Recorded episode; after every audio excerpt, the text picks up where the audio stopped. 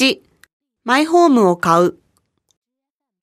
会話1、今度東京の本社へ勤務することが決まったんだ。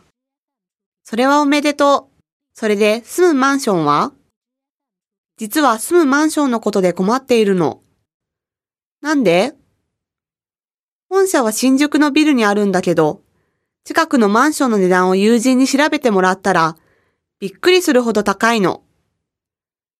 そうね。新宿はマンションがたくさん建ってるけど、東京の中心地で便利だからどうしても部屋代は高くなるんだよ。で、どうしたらいいかな？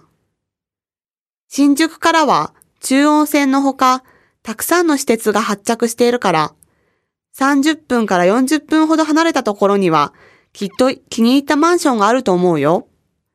わかった。会話に。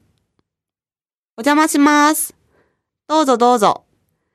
わあ、新しくて綺麗でいいね。自分の家を持ってるなんて、リーさんすごいじゃん。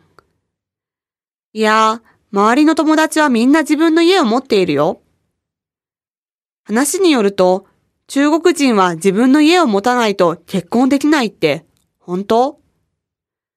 うん。家がないので結婚できないとか、家がないので別れようって彼女にそう言われる男性も少なくないそうだよ。へえ、大変ね。日本の場合は？ほとんどの日本人は若いうちは借りたマンションに住んでるの。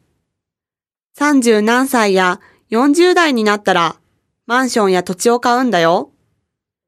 へえ、いいね。